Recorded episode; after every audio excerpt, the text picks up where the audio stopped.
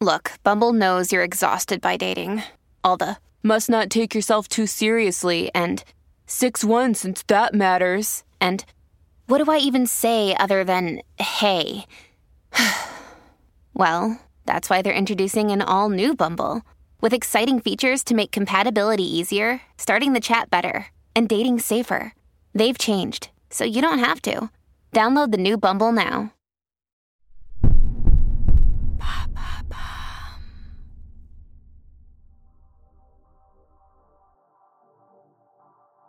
Bonjour à tous, je suis Alice Haché. Je vous souhaite la bienvenue dans l'empreinte. Nous allons essayer de comprendre ensemble comment les marques d'aujourd'hui s'engagent tout non pour notre planète. Chaque semaine, je reçois donc des start des PDG de grands groupes ou encore des directeurs de la RSE qui m'expliquent comment leur entreprise s'engage pour porter une révolution de l'impact sur notre planète.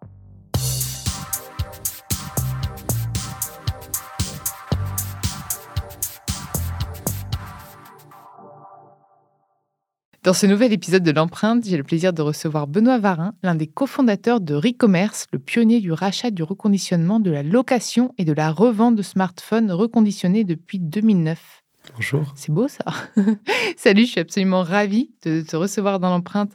Bon, présente-moi, euh, puisque tu as cofondé Recommerce. Déjà, comment t'es venue l'idée?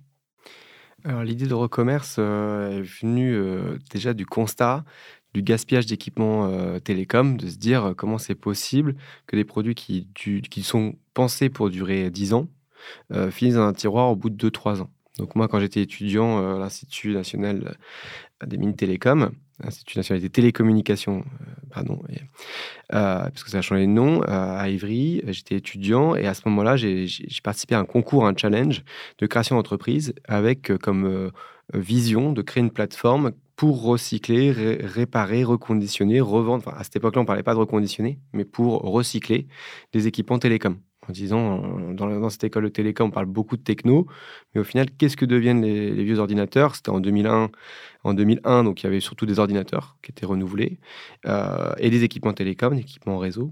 Donc, qu'est-ce qu'on fait de ça? Donc, j'ai créé une sorte de, business plan à cette époque avec cette réflexion. Suite à ça, euh, j'ai euh, créé ma société de conseil en sortie d'école, en 2005, pour euh, réfléchir à comment aider à monter des filières de recyclage et de réemploi. Et dans cette expérience de consultant, avec un cabinet qui représentait à peu près 7 à 8 consultants, qui s'appelait Tic euh, j'ai retrouvé mon associé, Pierre-Étienne Rouana, qui a rejoint le cabinet pour travailler pour des acteurs comme l'UNESCO, comme l'ADEME, l'Agence de l'environnement en France, comme l'ONU, mais aussi HP, pour réfléchir avec eux à des programmes de recyclage des équipements électroniques, les fameux déchets d'équipements électriques et électroniques. Et donc, c'est vraiment en 2007-2008 que... C'était quand même assez, entre guillemets, précurseur, finalement. C'était assez précurseur, même, même si c'était naturel pour nous. On était ingénieurs, on était un peu dans la techno et on voulait surtout utiliser aussi la technologie, donc les logiciels, les sites internet, etc., pour aider les gens à revendre leurs produits facilement et à ce que euh, à faire un peu le, bon coin professionnel. C'était un peu la réflexion qu'on avait mmh. pour que rendre l'acte de je revends un produit usagé aussi facilement que j'achète un produit neuf. Et c'est ça de la vision qu'on avait, c'était lutter contre le gaspillage des ressources et aussi rendre accessible la technologie au plus grand nombre. Puisque derrière, il y avait la réflexion de se dire, tout le monde ne peut pas s'équiper d'un téléphone neuf, d'un ordinateur neuf, et le produit d'occasion est une bonne manière pour faire de la solidarité ou permettre à des gens éloignés euh, de la technologie pour y accéder. Ça, c'était en 2008-2009. Mm. Maintenant, il y a des, produits euh, moins chers euh, en neuf qu'à l'époque.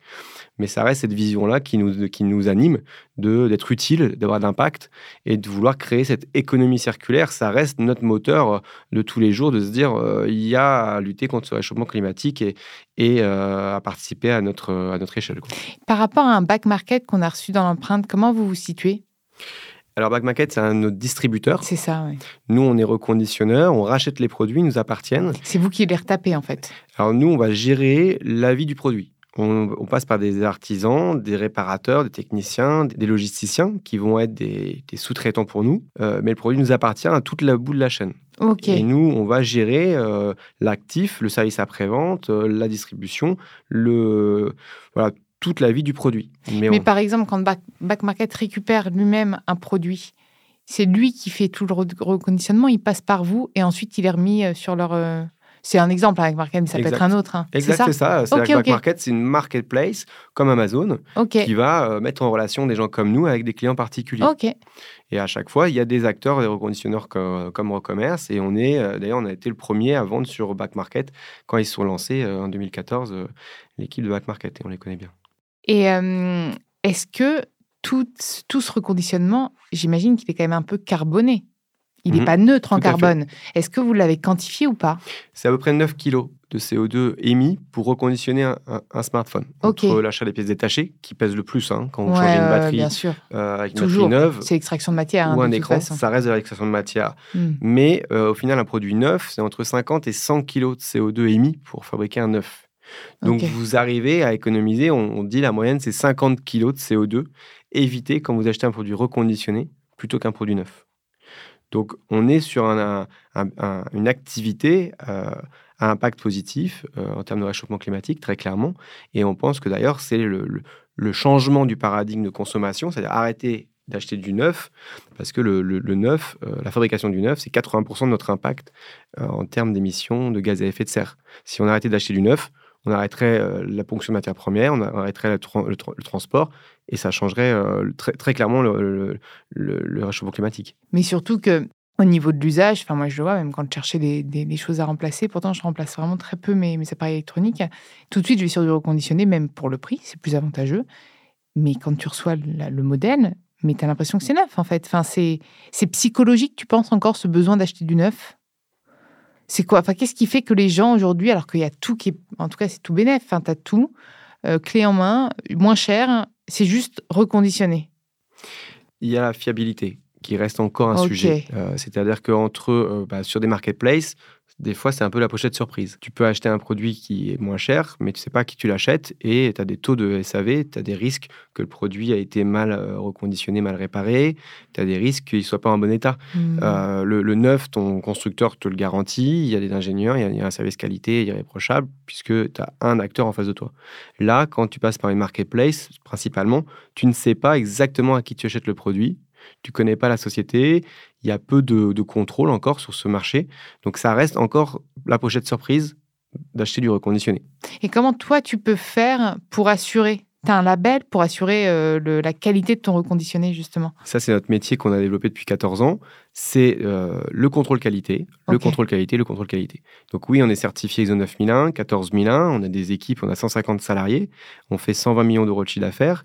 Et euh, en commerce, nous, notre, notre métier, c'est ça, c'est de s'assurer qu'on va euh, fournir un produit de qualité au meilleur prix.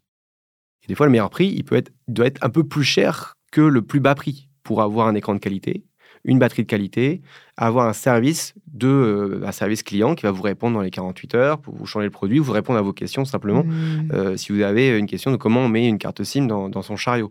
Et du coup, ça, ça se paye ça se paye. Euh, et donc, le meilleur prix, c'est le service derrière. Mais l'enjeu, c'est être labellisé, donc certifié déjà, surtout par des organismes tiers indépendants, puisque c'est très facile et beaucoup d'acteurs le disent. Moi, je travaille très très bien, j'ai réparé mon produit, c'est le plus beau produit du monde. Euh, c'est moi qui l'ai fait. Donc vous avez pas. quand tu fais une étude, que tu commandites une étude et que après tu t'en parles. Oui, c'est pas très objectif. exact. le plus important pour nous, c'est d'avoir des, des, tiers de confiance, comme des organismes de certification qui viennent contrôler que tes process sont bien respectés. Nous-mêmes, on fait des contrôles qualité internes, de l'audit interne. On a nous-mêmes justement des cahiers des charges et des prestataires qui doivent répondre aux cahiers des charges. Et quand notre prestataire réparateur ne répond pas à ce cahier des charges, on change de, de, prestataire quand euh, c'est euh, régulier et récurrent.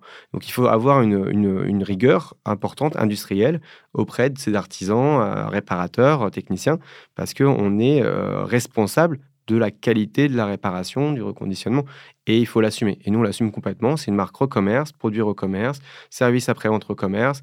Et euh, vous allez avoir euh, voilà, une équipe de, six personnes qui vont vous répondre au téléphone, qui sont soit euh, bah, gentilles dans nos bureaux, soit basées à Dijon, soit basées dans différents endroits de France qui vont vous répondre. J'ai été vous voir. Hein. Je crois que c'est gentil, hein, du coup. Hein. J'adore vos bureaux, ils sont incroyables. Alors, c'est quoi finalement, toi, tes perspectives de développement? Parce que tu es quand même sur un sujet qui est comme de la tech, on va en avoir euh, toujours besoin. C'est typiquement, euh, voilà. On doit faire du green IT, au-delà de la tech for good. Et toi, tu es dans le green IT, typiquement. C'est quoi tes perspectives de développement? Je pense que ça va être exponentiel, j'imagine, non? Globalement. Enfin, c'est pas exponentiel, c'est un peu la fin du monde aussi, donc il faudrait que ce soit un peu exponentiel. Bah, ça l'est, il y a tellement de besoins. Là, on est en train de se déployer sur d'autres produits. On est en train de fournir un logiciel via CircularX, une filiale qu'on a, qu'on a co-créée, euh, pour fournir des solutions à n'importe quel commerçant pour racheter des produits reconditionnés et revendre des produits reconditionnés. Pour se dire qu'un commerçant doit changer de métier, doit devenir une activité, doit créer une activité régénératrice et plus destructrice, et doit euh, changer de métier et changer de, de, vision du service rendu à son client. Mmh. Et pour nous, euh, n'importe quel commerçant comme un Decathlon, par exemple, qui travaille avec nous, euh, est en train de changer et a des rayons, en chaque décathlon, des rayons d'occasion. Va vous racheter votre vélo, va vous racheter vos, chaussures de marche grâce à CircularX, à notre solution, et on va vous revendre une chaussure de marche réparée ou reconditionnée, garantie, euh, un sac à dos, des vélos. Donc ça, c'est le, futur. C'est-à-dire que c'est chaque commerçant, comme l'automobile l'a fait, et le fait, très bien. Maintenant, il n'y a plus un concession automobile qui ne propose pas de racheter votre ancienne voiture ou de vous vendre une voiture d'occasion reconditionnée. Et ça va être la même chose pour tous les commerçants. Donc notre vision, elle est là.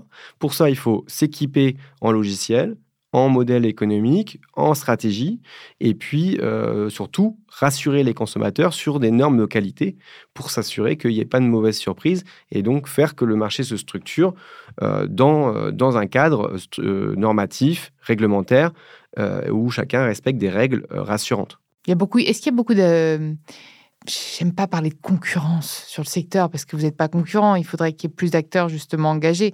Mais est-ce que tu vois émerger davantage d'acteurs, on va dire, sur le secteur? Oui, oui, beaucoup, euh, beaucoup d'acteurs euh, cherchent à se positionner sur ce secteur-là, euh, surtout des acteurs étrangers qui ont eux-mêmes ah des marchés conséquents ou qui savent faire la réparation ou qui produisent du neuf. On pense à la Chine, à des marchés, bah, les, Chinois hein, vendent beaucoup sur les marketplaces, sont d'ailleurs les principaux vendeurs euh, avec des risques importants puisque peu de traçabilité, des comportements euh, à risque avec des pièces détachées qu'on ne maîtrise pas.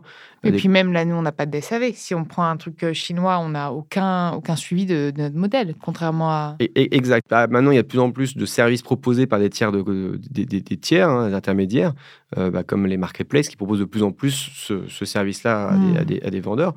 Donc le risque, oui, c'est d'aller vers une ubérisation, enfin une, une, d'aller vers le bas en termes de proposition de valeur et qu'il y ait une concurrence qui tire vers le bas la qualité, qui tire vers le bas euh, les prix pour prendre des parts de marché. Euh, donc ça, c'est le vrai risque. S'il n'y a pas de barrière à l'entrée au niveau l'Union européenne, si on ne contrôle pas la qualité au niveau français des produits distribués et qu'on ne s'assure pas que tous les vendeurs en ligne, surtout, respectent la réglementation, payent bien la TVA, euh, en France payent bien les redevances, les redevances copie privée, les redevances éco-participation pour recycler. S'il n'y a pas ce contrôle-là, et c'est des sanctions liées à ça, il y a énormément de, comportements de passagers clandestins. Et il y en a beaucoup. En France, il y avait une estimation euh, par les échos, euh, en e-commerce, je crois que c'est 80% des e-commerçants qui fraudaient régulièrement la TVA. Donc, dès que vous achetez un hmm. produit sur des marketplaces, vous pouvez être quasiment avoir beaucoup de, doutes sur leur conformité réglementaire. Bon, après, ce qu'il ne faut pas oublier de rappeler, c'est qu'au-delà de racheter du reconditionné, il faut quand même rester sobre. Parce que on voit quand même une multiplicité euh, de. On n'a pas besoin de 12 smartphones, même s'ils sont reconditionnés, c'est bien, mais on reste quand même. Enfin, d'abord, c'est quand même la sobriété. Ensuite, la durabilité, comme le dit le GIEC. Et voilà, mais il mais, mais faut quand même le rappeler, hein, parce que je trouve qu'on est quand même. C'est un peu le, le, le combat cette, euh, cette schizophrénie un peu actuelle de oui, je veux bien faire, mais alors du coup, mais même moi, ça m'arrive. Et là, je me raisonne parce que je sais que pour animer les prestages, j'aimerais bien avoir une. Voilà, tu vois, j'aimerais bien avoir une tablette, une liseuse. Mmh. Mais en fait, je m'en sors sans. Donc pour le moment, j'ai pas franc. Oui, mais tu vois, ce serait du confort. Et parfois, tu te dis, bon, clairement, confort ou pas. Et c'est pas une question de prix parce que je pourrais me la payer cette. Mais tu vois, parfois, je... et donc, j'ai pas encore sauté le pas. Mais tu vois, c'est des multiplicités. En fait, maintenant, on a toujours quelque chose qui va répondre à un besoin. On a toujours, enfin, et même moi je vois, et puisque même en me baladant du coup sur les sites de reconditionnés, il y a plein de trucs auxquels on n'aurait même pas pensé. Tu ne penses pas qu'il faut quand même rééduquer le, consommateur d'abord? L'économie circulaire, c'est une philosophie, c'est un engagement de se dire, voilà, on, on essaye d'être le moins impactant sur l'environnement. Donc, revendre ces équipements qu'on n'utilise pas, ça doit être, ça doit devenir euh, normal. Ça ne l'est pas parce que il n'y a pas les services en face. Ouais, c'est toujours des même moi, c'est compliqué. J'ai voulu revendre des trucs, mais ça prend. Enfin, c'est je ne sais pas comment quelqu'un de lambda peut le faire, Ouais. entre guillemets, peut le C'est- faire. C'est pour ça que, oui, la sobriété, mais je suis contre la culpabilité. Ah oui, oui, non, ça mais sert à rien de tomber dans se dire, ah là Entièrement tu vois, il faut, il faut que ça soit la sobriété, mais au niveau macro, Bien au niveau politique, et qu'on se donne les moyens bien sûr. de cette politique de sobriété dont tu parles, qui est très juste, à une échelle d'abord et avant tout euh, nationale ou structurelle, même européenne, avec des propositions de valeur, comme des sociétés peuvent les proposer, mais comme des, gou- des gouvernements ou des collectivités ou des associations peuvent proposer des solutions pour que le, le, le citoyen engagé, le consommateur engagé, puisse facilement entrer dans cette sobriété. Mais c'est moi, je suis, outré de se dire, ah éteignez votre box, ça ira mieux en consommation euh, électrique. C'est- C'est pas ça l'en- l'enjeu de l'énergie actuellement. L'enjeu, c'est comment on réduit, comme tu dis, euh, les, transports à l'échelle nationale, comment on fait changer les lois pour que ça soit plus simple de, rester euh, chez soi en télétravaillant et d'avoir plus de moyens pour télétravailler. Tu, me parles de lois, c'est hyper intéressant. Il y a de plus en plus de lois qui vont dans votre sens. Elle va dans notre sens parce qu'on se bat pour. Ah ouais, Moi, moi en tant qu'entrepreneur, comment Alors, je ne sais pas raconter ça, mais on a créé Recommerce parce qu'il y avait la loi en 2006 qui était passée au niveau de l'Union européenne, la directive 2006-824, qui imposait tout metteur sur le marché de reprendre le produit usagé. Donc en 2006, quand j'ai vu que cette, loi allait passer au niveau européen et allait être transposée en droit français, c'est à ce moment-là qu'on s'est dit, là, c'est la, c'est la logique et on doit proposer des services pour rendre simple, euh, quand tu vends un produit neuf, de reprendre l'ancien produit de son client. Et c'est rentré dans la loi. Et depuis cette constatation-là, qui nous a permis de devenir Recommerce, moi, je, suis- je reste euh, secrétaire général de, de, de Recommerce Group, du groupe, et je travaille à aller au-delà de la réglementation pour que nous, Recommerce, on puisse montrer aux, aux législateurs, oui, c'est possible d'aller au-delà et de penser une réglementation qui crée des barrières à l'entrée, qui rassure le consommateur, qui incite et qui invite, voire qui contraint les metteurs sur le marché, les producteurs de, de l'économie linéaire, à rentrer dans l'économie circulaire. Et si tu imposes pas de changer de modèle économique à quelqu'un, il le fera pas. Hmm, Il le fera pas. Tu as, potentiellement une vache à lait, c'est-à-dire un, un modèle sûr. récurrent. Pourquoi tu changes de modèle économique? Parce qu'on t'a dit, euh, OK, je fais peut-être... euh, voilà. Donc, si tu l'imposes pas, tu fais pas changer les règles. Voilà. Et, et ça, c'est pareil. Je- moi, je suis très militant personnellement, euh, dans plein de mouvements. J'ai toujours été militant perso. Mais je me rends compte que c'est pas tant par le, déplacement de- de- des individus que tant par du lobbying bien situé, avec des, obligations légales, que l'on fait changer les, choses. Donc, euh, d'où le travail des parlementaires qui est extrêmement important au niveau européen et français. Et là, oui, tu as raison. Les lois qui sont passées récemment, qui vont encore passer au niveau européen, et il faut encore aller vers des barrières à l'entrée, il faut aller encore vers des normes de qualité pour dire un produit euh, qui n'a pas été contrôlé, qui ne respecte pas la réglementation en France, ne peut pas être vendu en France. Actuellement, c'est pas le cas. Actuellement, Hmm. vous pouvez acheter un produit qui, qui un smartphone reconditionné, qui n'a pas payé de TVA en France, qui n'a pas payé de redevance copie privée pour les artistes pour financer euh, tout le contenu artistique, qui n'a pas payé de, de taxes pour payer le recyclage. Et ça, c'est presque 80% des volumes que tu vas trouver sans ça. Et qui, qui va contrôler? Qui va euh, sanctionner? Eh ben, nous, on galère parce qu'on on paye. Alors nous, nos, nos- nos- nos marges sont plus faibles que les, ceux qui ne payent pas de, de taxes.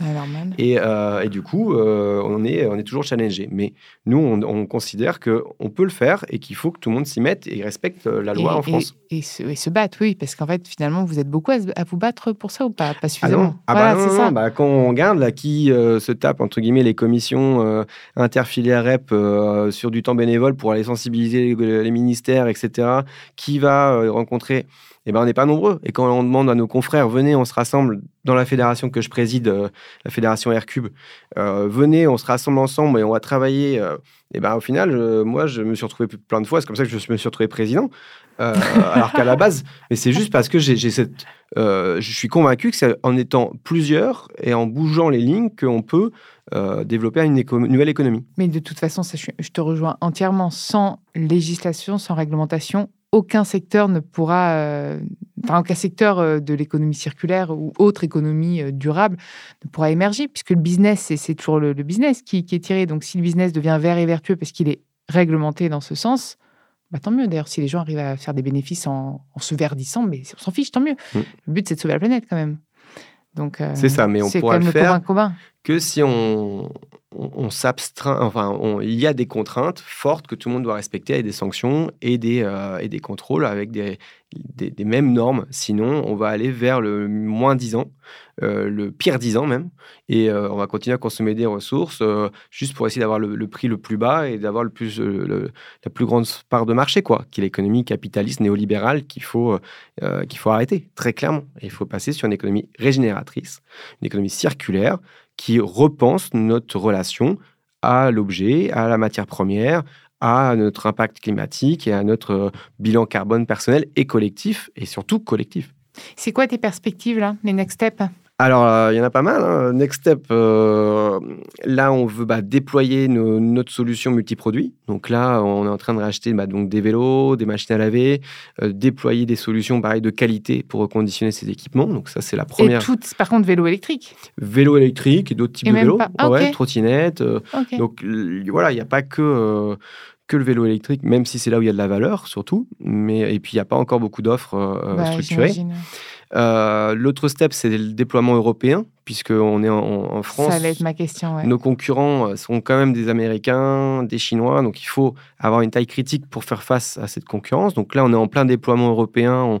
J'étais en Irlande la, semaine dernière et euh, on a déployé Vodafone Irlande où euh, maintenant les Irlandais peuvent revendre leur téléphone dans les boutiques Vodafone, comme en Allemagne.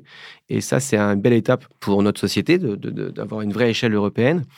Euh, ça va être un gros challenge quand même, multilingue. Euh, on a ouvert, là, on a une, vingtaine de bureaux dans différents pays. Donc, il faut qu'on gère l'intégration interne. Ça reste le troisième challenge, je pense. C'est maintenir ces valeurs, maintenir notre dynamique collective, parce que c'est la, c'est l'énergie euh, de chaque collaborateur qui va faire notre, que notre produit est bon, qu'on reste, euh, on, reste engagé, on reste sur des produits de qualité. C'est les hommes et les femmes qui font le service et les, produits reconditionnés. Hein. C'est pas, c'est pas la magie euh, d'Internet. et puis le quatrième challenge, allez, c'est justement cet enjeu réglementaire de faire respecter la réglementation en Europe pour éviter la concurrence sauvage et, déloyale que, l'on voit déjà depuis un certain temps et qui, euh, j'espère qu'on va arriver à mettre fin grâce à, des, à plus de barrières euh, à l'entrée, plus de contrôles, plus de sanctions pour euh, aller vers de la valorisation des acteurs mieux disants. Et est-ce que tu penses que certains de nos auditeurs pourraient t'aider en ce sens? Justement, est-ce que ce ne serait pas l'occasion d'appeler, je ne sais pas si tu as des choses à faire signer ou... Enfin, n'hésite pas, hein, parce que je pense que ça tombe pas dans l'oreille de sourd. Non, non, non, bah, les médias sont tellement importants dans cette étape-là de changer les mentalités que oui, oui, bien sûr, ton podcast a énormément euh, d'influence. Euh, les messages que j'aimerais faire passer, c'est un, euh, luttons contre l'augmentation du coût de la réparation. Euh, essayons euh, d'arrêter les taxes euh, bah, sur la redevance copie privée. Essayons de lutter contre une augmentation bah, de la TVA hein, sur nos, produits. essayons de rendre accessible au plus grand nombre la réparation. C'est aberrant de se dire que des fois, réparer un produit coûte plus cher que d'acheter un neuf. Comme de prendre le, train au lieu de l'avion. T'inquiète pas, c'est pas pour faire une. Donc, du coup, moi, j'inviterais tout le monde, tous ceux qui ont des idées, à favoriser la réparation plutôt que le neuf, à rejoindre bah, la fédération Aircube, à adhérer à, cette association-là, à venir nous rejoindre dans notre groupe de travail, participer au séminaire, à participer au programme du Reuse Lab. On, lance un programme d'incubation pour incuber euh, une dizaine de projets. Et donc, s'il y a des euh, coachs qui ont envie d'accompagner des porteurs de projets, des gens qui ont envie de participer à cette dynamique collective pour changer les règles, euh, rejoignez aircube.org, rcube.org, merci. et puis, c'est une association ouverte à tous les passionnés de réemploi, reconditionnement, réutilisation et réparation. J'ai une toute dernière question parce que comment est-ce que, là je te la pose vraiment from scratch, comment est-ce qu'on pourrait faire pour faciliter euh, le, renvoi de ces, de ces smartphones? Parce qu'en vrai, là je te pose une question pour moi, à limite c'est perso, j'aimerais faire ça facilement, mais comment on peut faire? Parce que c'est tout, c'est trop galère en fait vraiment à faire. Alors nous, notre vision, c'est faut retourner voir son distributeur.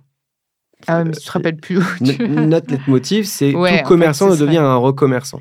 Nous, on aide, chez Recommerce, on aide les commerçants à devenir des recommerçants. Donc, tu vas voir n'importe quel commerçant de téléphone, tu lui ramènes ton ancien téléphone, il te le reprendra normalement. Et s'il le fait pas, tu me contactes et là, on va faire changer les choses. Et là, on va leur péter les bah, Dans la loi, il a l'obligation de le reprendre. Ah. Depuis 2006, avec la, loi, euh, la directive cadre des, 3 E. Et en France euh, aussi, et sur tout type de produit. Donc c'est ce qu'on appelle les REP, les, ça, c'est plus simple. élargies des producteurs. Limite, c'est plus simple ça que de leur envoyer euh, à Pétaouchnock, tu vois. Donc, euh, je préfère. Physiquement, quand Ouais. tu vas faire des courses, tu vas voir le, le- voilà, un- des vendeurs de Ouais. produits, pas exactement le même en fait. Non, Mais non, non, mais au pire, ça. même marque, j'ai compris, ouais. Voilà, euh, même distributeur. Même donc un téléphone, tu vas voir un opérateur télécom, il te le reprendra. Après, il y en a qui vont te le reprendre plus ou moins cher, d'autres qui vont te le reprendre à zéro. Qui vont me faire payer pour leur prendre Non, qui vont te Ah, payer oui, parce le que je dis produit. non, mais attends, si, si, Ils en vont plus, t'acheter le produit. Nous, c'est notre Oui, métier. bah, parce qu'ils travaillent avec nous potentiellement et ils a- vont proposer un. Argus du jour. J'ai cru que tu allais dire qu'en plus, j'allais payer le fait de leur ramener Il le y, a, truc. il y a sur certains petits produits, des, des produits polluants, dangereux, on va te demander potentiellement euh, de, de payer. À une époque, c'était ça. Maintenant, Mais moins. bah non, parce que si tu le gardes, chez- enfin, c'est quand même aberrant. Tu fais la, as la bonne volonté de le ramener et on te fait payer. Ce serait... Actuellement, une, on, a, on a eu le cas plusieurs fois des, des personnes âgées, surtout qui sont au troisième, quatrième étage, qui voudraient changer de frigo, changer le congélateur, changer Ah oui, la reprise de trucs encombrants, d'accord, C'est pas si simple. Gérer la logistique, ça a un coût, la logistique, ça a un coût. Et donc, les Oh, fournisseurs, les prestataires, etc., vont te dire Ah bah oui, mais là, euh, moi, je vais perdre de l'argent, ça coûte 50 euros si tu veux que je vienne chez toi dé- débarrasser. Donc- Là, je comprends. Non, mais là, je comprends sur le côté encombrant. Mais je parlais plutôt, tu sais, des petits trucs des... que tu peux garder, en fait. Non, bah après, tu peux aller, donc euh, aller en déchetterie. Ouais. Euh, Toutes les déchetteries sont équipées. Tu peux aller en boutique. Tu peux aller à des associations, donner à des ressourceries, donner à des associations comme Emmaüs ou autres. Tu peux revendre sur Internet le bon coin. Tu peux donner à tes voisins, à ta famille. Ouais. Euh, à Noël, au pied du sapin, avec un beau paquet cadeau, s'il marche encore. Le truc faire pété, plaisir. tu sais. En fait, je savais pas quoi en faire. Tu peux apprendre à réparer, à faire du repair café Oula, non, moi, pour apprendre à réparer. Tu peux trouver des gens autour de toi qui auraient envie de réparer et faire un atelier un week-end euh, réparation Ah, j'ai plein d'idées. Donc, Je vais tenter un truc avec. Bon, j'ai pas 36 000 trucs à, à redonner, mais c'est vrai que je, tu vois, je voulais le faire. Et quand j'ai vu le process de renvoi du truc, j'ai fait oh, ouais, ok. Dans, après, Enfin, tu vois, au lieu de le faire tout de suite, ça m'a. Et du coup, je l'ai pas Hmm. fait. Tu vois. voilà, tu vas dans une boutique ou tu sur le bon coin. euh, voilà, après, ça a des avantages et des inconvénients. Euh, mais le plus simple, c'est d'aller voir ton trouver. distributeur Ouais. Ou la Ouais. déchetterie. Non, mais Voilà. c'est bien. Comme ça, ça informe aussi les auditeurs qui se posaient la question. Est-ce que tu auras envie d'ajouter quelque chose? Oui, oui, on peut, on peut rajouter que il faut euh, rester engagé, croire que le réchauffement climatique, on peut, on, peut l'inverser en changeant euh, nos pratiques euh, individuelles, mais surtout collectives, et de croire que collectivement, on peut faire changer les règles euh, via surtout la réglementation, via surtout des engagements, bah, que ce soit politiques euh, ou entrepreneuriaux, et euh, l'innovation. Moi, je crois beaucoup en l'innovation pour démontrer que c'est possible et que ça a beaucoup d'influence de dire, regardez, c'est faisable en fait.